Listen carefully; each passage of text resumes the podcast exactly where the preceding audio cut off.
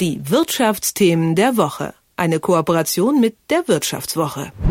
Russland lässt Soldaten an der Grenze zur Ukraine aufmarschieren. Die Lage spannt sich immer weiter an. Der Westen droht mit Sanktionen. Aber wie könnten die aussehen? Eine Option wäre der Ausschluss aus dem Finanzsystem SWIFT. Was SWIFT ist und wozu der Ausschluss Russlands führen könnte, weiß Lukas Czalik von der Wirtschaftswoche. Schönen guten Morgen. Guten Morgen.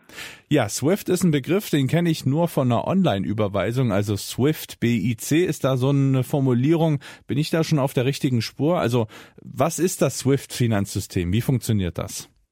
Ja, Axel, du bist ja total auf der richtigen Spur, denn der die sogenannte BIC, das ist der sogenannte Bank Identifier Code, mhm. das ist quasi ein Name einer Bank und jetzt rate, wer ihn vergibt, nämlich SWIFT. Also was ist SWIFT? SWIFT ist eine Art Finanzsystem. Allerdings ist es, oder es ist eine, eine Art Intranet, eine Art Rohrpostsystem der Banken, gespannt um den ganzen Globus, mhm. mit dem die sich untereinander Informationen schicken. Warum ist das notwendig, dass sie sich Informationen schicken? Naja, diese Informationen sind die Grundlage für Überweisungen, die wir tätigen, wenn wir uns Geld schicken. Allerdings jetzt nicht in Deutschland, sondern eben auf internationaler Ebene. Ähm, und dafür ist SWIFT gut und SWIFT ist, kleine Anekdote am Rande, äh, tatsächlich eine Genossenschaft. Mhm. Ist ja sonst eher eine Gesellschaftsform, die man irgendwie mit irgendwie Landwirtschaft verbindet äh, oder mit irgendwelchen Wohnungsgenossenschaften. Aber SWIFT ist tatsächlich eine Genossenschaft und zwar im Besitz der Banken weltweit. Mhm. Und warum träfe ein Ausschluss aus diesem Finanzsystem gerade Russland so hart? Wir werden gleich sehen, dass es nicht nur Russland hart treffen würde, aber es würde auch Russland hart treffen, mhm. weil SWIFT dieses sozusagen Kommunikationstool für Banken oder für, die, für, den, für den Bankverkehr weltweit, weil SWIFT quasi eine konkurrenzlose Stellung hat. Die sind quasi Marktbeherrscher. Und das ist ja klar, wenn man dann plötzlich kein Geld mehr international einmal um den Globus senden kann als russische Bank oder als Russland als Ganzes, na dann habe ich natürlich ein Problem, weil was mache ich denn dann? Mhm. Wie kriege ich dann sozusagen mein Geld, was ich in Russland erwirtschaftet habe, wie kriege ich das woanders hin? Das ist natürlich ein Problem, wenn das nicht mehr geht. Und du hast eben schon angedeutet, da hängen ja nun auch andere in so einem Finanzsystem mit drin, also viele, viele Parteien. Welche Folgen hätte das denn eben für die anderen, zum Beispiel für Deutschland? Naja, auch für uns wäre das natürlich und auch für deutsche Unternehmen wäre das natürlich massiv, weil so wie die Russen kein Geld mehr aus ihrem Land rausbekämen oder auch nicht mehr reinbekämen, wenn sie sozusagen vom Weltfinanzsystem abgekoppelt wären, so bekämen auch wir Deutschen kein Geld mehr nach Russland und auch keines mehr raus. Mhm. Und da können wir jetzt sagen, ach, ist uns doch egal, aber das ist natürlich nicht so, sondern äh, deutsche Firmen haben äh, Töchter in Russland und wollen ja sozusagen die Gewinne, die sie damit erwirtschaften, wieder nach Europa bekommen. Und zum anderen brauchen wir auch äh, Zahlungsverkehr nach Russland. Schlicht aus dem einfachen Grund, Europa ist ja auf russische Gaslieferungen angewiesen mhm. und die gibt es, wie wir alle wissen, nicht für lau, sondern dafür muss man bezahlen. Du hast auch das schon vorhin ein bisschen angedeutet. Äh, dieses SWIFT ist, hat das fast eine Monopolstellung? Ist das zu mächtig? Ja, also man kann schon sagen, es hat eine beinahe monopolistische Stellung, weil es kein anderes Zahlungsnetzwerk auf der Welt, oder ein Zahlungsnetzwerk ist es ja nicht, aber äh, kein anderes solches Finanzsystem auf der Welt gibt, das eine solche globale Verbreiterung hat. Mhm. Mhm. Und das heißt letztendlich, ja, SWIFT ist äh, zumindest aus Sicht der Politik äh, zu bedeutsam. Mhm. Aus Sicht der Banken dagegen ist das jetzt gar nicht so das Problem. Die profitieren davon, dass sie einen Anbieter haben, mhm. der das macht und nicht 500 äh, und sich nicht ständig mit den 500 Anbietern auseinandersetzen müssen. Und weil SWIFT ja auch, wie ich eben eingangs sagte, ein Unternehmen, eine Genossenschaft im Besitz der Banken ist, nimmt SWIFT jetzt auch keine horrenden Preise, sondern dient sozusagen seinen Eigentümern, die damit auch zufrieden sind.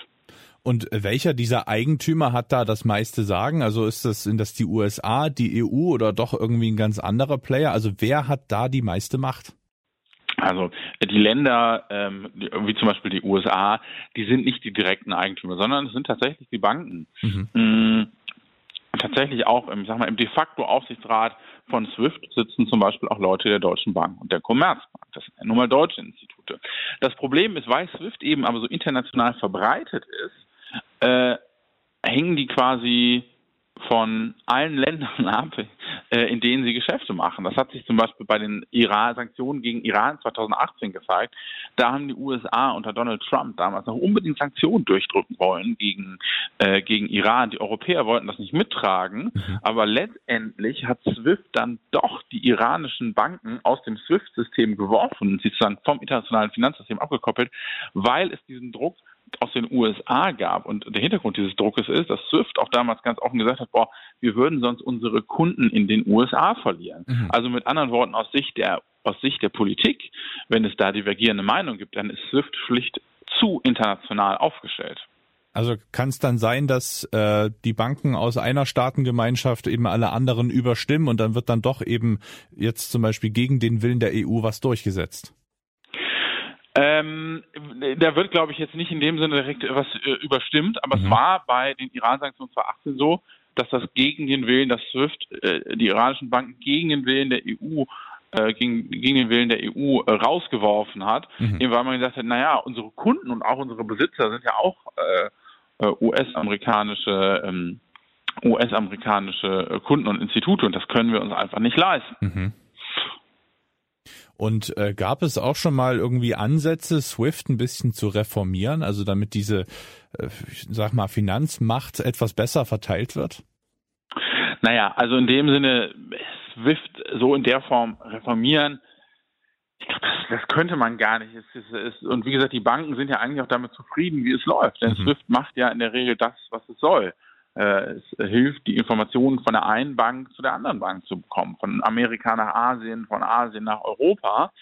Aber es gibt natürlich Versuche, Konkurrenten aufzubauen. Mhm. Aber, und da sind wir dann wieder bei dieser beinahe monopolartigen Stellung, ist es so, dass es natürlich eine immense Power bräuchte, einen solchen Player wie Swift, der so international aufgestellt ist, äh, nachzubauen, ja, weil damit du überhaupt in diesem Geschäft attraktiv bist, brauchst du ja einfach eine wahnsinnige internationale globale Präsenz und die baust du ja nicht äh, äh mit einem Fingerschnipp auf, sondern die hat Swift ja auch über Jahre und Jahrzehnte aufgebaut. Also das heißt, bei Swift ist es so, die Attraktivität und äh, Verbreitung des Angebots führt dazu, dass die Attraktivität und Verbreitung des Angebots steigt. Das mhm. heißt, der Marktbeherrscher wird immer mächtiger. Und äh, ja, die, diese Position ja, führt dazu, dass SWIFT beinahe unangreifbar ist. Und die Russen haben zwar versucht, was aufzubauen, aber es gibt halt wenig Anreize, für andere Länder, sich daran zu beteiligen. Warum auch? Oder mhm. andere Banken. Ja.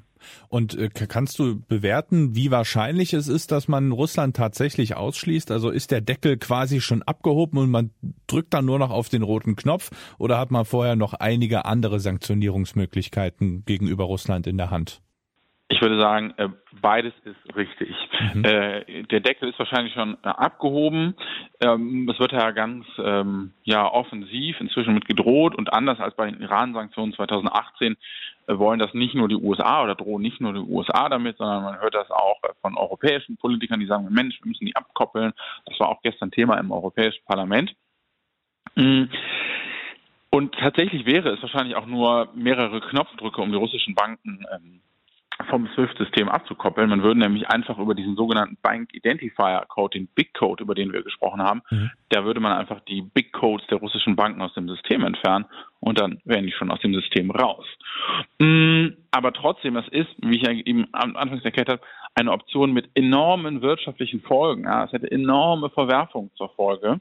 Mm, und deshalb glaube ich, dass man erst einmal, obwohl sozusagen der Deckel angehoben ist und es nur ein paar Knopfdrücke wären, erstmal was anderes versucht, weil diese SWIFT-Option einfach zu krass wäre. Sie gilt deshalb auch als sogenannte nukleare Option, mhm. weil man sie eigentlich gar nicht einsetzen will.